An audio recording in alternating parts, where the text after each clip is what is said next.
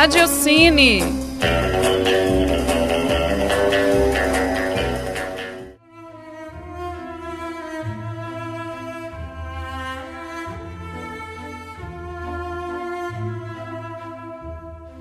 Olá, ouvintes da Rádio Online da PUC Minas. Aqui é Bárbara Castro e está no ar mais uma edição do Radiocine. Hoje vou eleger meus seis filmes favoritos de Pedro Almodóvar. Sua filmografia é marcada pela forte presença feminina, uso de cores vibrantes, em especial vermelho, e histórias que alinham o drama e a comédia. Segundo o diretor, as mulheres que o criaram serviram de inspiração para suas personagens. Aliás, a maior parte de sua obra é baseada em sua própria vida. Dentre seus atores queridinhos estão Penélope Cruz, Antônio Bandeiras, Carmen Maura e Marisa Paredes.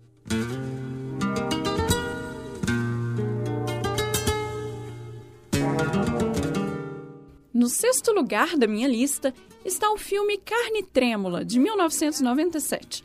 Ele conta com cinco personagens-chave que têm suas vidas mudadas após um tiro. A trama é encabeçada por Victor, que é obcecado por Helena.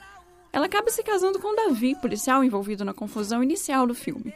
O personagem, interpretado por Javier Bardem, fica paraplégico após o tiro. O enredo é cheio de reviravoltas que são recorrentes nos filmes do Almodóvar, assim como os temas tratados: amor, sexo, crime, tragédia e obsessão. Carne Trêmula é uma adaptação diferente do livro homônimo de Ruth Randall.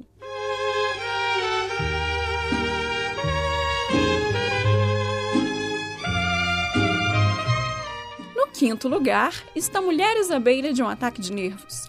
Lançado em 1988, ele foi o responsável por dar reconhecimento internacional a Almodóvar. O filme começa nos apresentando Peppa, interpretada por Carmen Maura. O término de sua relação com Ivan e as pessoas envolvidas na vida dos dois dão um tom do enredo. Sem deixar de explorar o drama da personagem principal, o diretor abusa do sarcasmo nesse longo que é um dos mais hilários de sua filmografia. Alguns dos elementos humorísticos da trama estão na relação entre três personagens: Candela, amiga de Peppa, Carlos, que é filho de Ivan, e sua noiva Marisa. A mãe de Carlos e esposa de Ivan, Lúcia, recém-saída de um manicômio, é outra personagem que deixa a trama ainda mais excêntrica.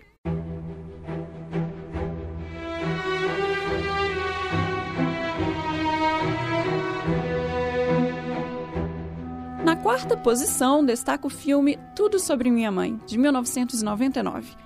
Ele retrata os caminhos de Manuela, interpretada com maestria por Cecília Roth. Após assistir à peça Um Bonde Chamado Desejo, junto com seu filho Esteban, ela presencia o fatal atropelamento do jovem quando ele tentava pegar um autógrafo da atriz principal da peça, Uma. Após a perda, Manuela volta para Barcelona, de onde havia saído há alguns anos, na intenção de resolver pendências do passado.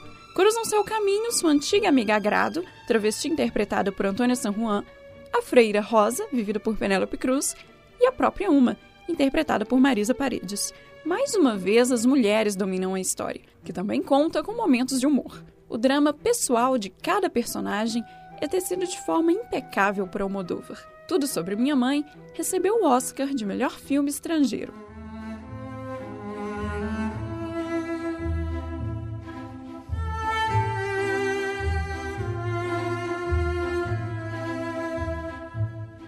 No terceiro lugar está mais um filme que rendeu o Oscar ao diretor, dessa vez de melhor roteiro original.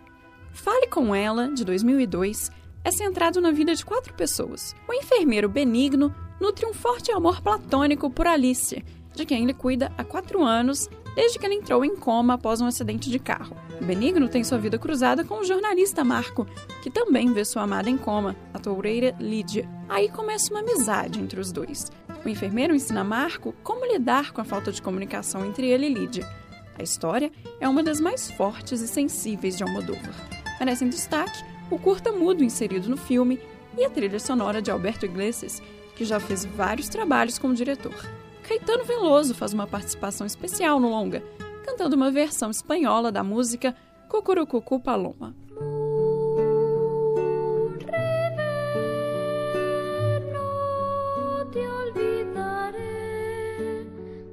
No segundo lugar está um dos poucos filmes do diretor em que personagens masculinos dão a tônica da trama. Má Educação, de 2004, conta a história de Inácio e Henrique, que nutriam um amor na infância num colégio de padres e se reencontraram anos depois.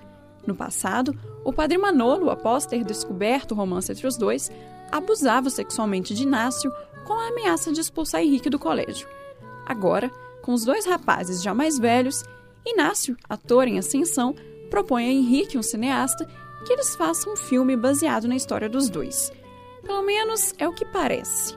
Na segunda metade do longa, acontece uma virada que deixa o espectador de queixo caído, semelhante à reviravolta do filme A Pele que Habito. A temática de uma educação vem da vida pessoal de Almodóvar, que também estudou em um colégio de padres e denuncia no longa o abuso de poder da igreja. A atuação de Gael Garcia Bernal é maravilhosa.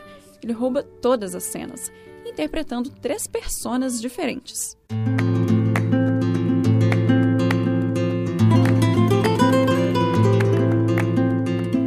Após Fale com Ela e Má Educação, Almodóvar retorna magistralmente ao universo feminino. Em primeiro lugar está o filme Volver, lançado em 2006. A história gira em torno de cinco mulheres de três gerações diferentes. Raimunda, interpretada por Penelope Cruz, que vive com sua filha adolescente e seu marido, a cabeleireira Sole, irmã de Raimunda, a tia doente das duas irmãs, Paula, e a vizinha que cuida dela, Augustina. Há ainda o suposto fantasma de Irene, mãe de Raimunda e Sole, que morreu num incêndio junto com seu marido. Ela volta para resolver questões inacabadas, assim como outros personagens retornam a seus conflitos. Essa é uma das mensagens do filme, a necessidade de voltar. Volver significa retorno. A morte é representada no filme como parte integrante da nossa vida e o modo como o diretor retrata é de uma sinceridade e sensibilidade sem igual. Volver tem todas as características de um bom filme almodovariano. As diversas surpresas no desenvolvimento da trama, a revelação final, a fotografia, a cenografia e as cores vibrantes. Ele está no primeiro lugar da minha lista porque é o filme do Almodóvar com o qual eu mais me identifico.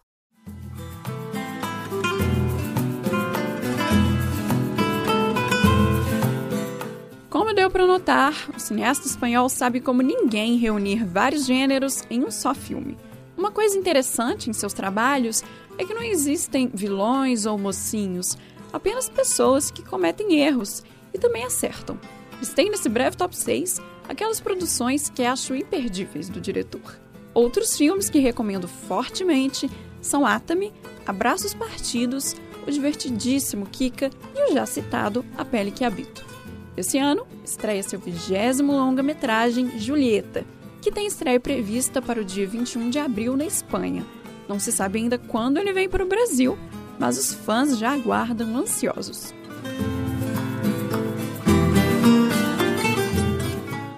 O raciocínio de hoje fica por aqui. Até a próxima edição.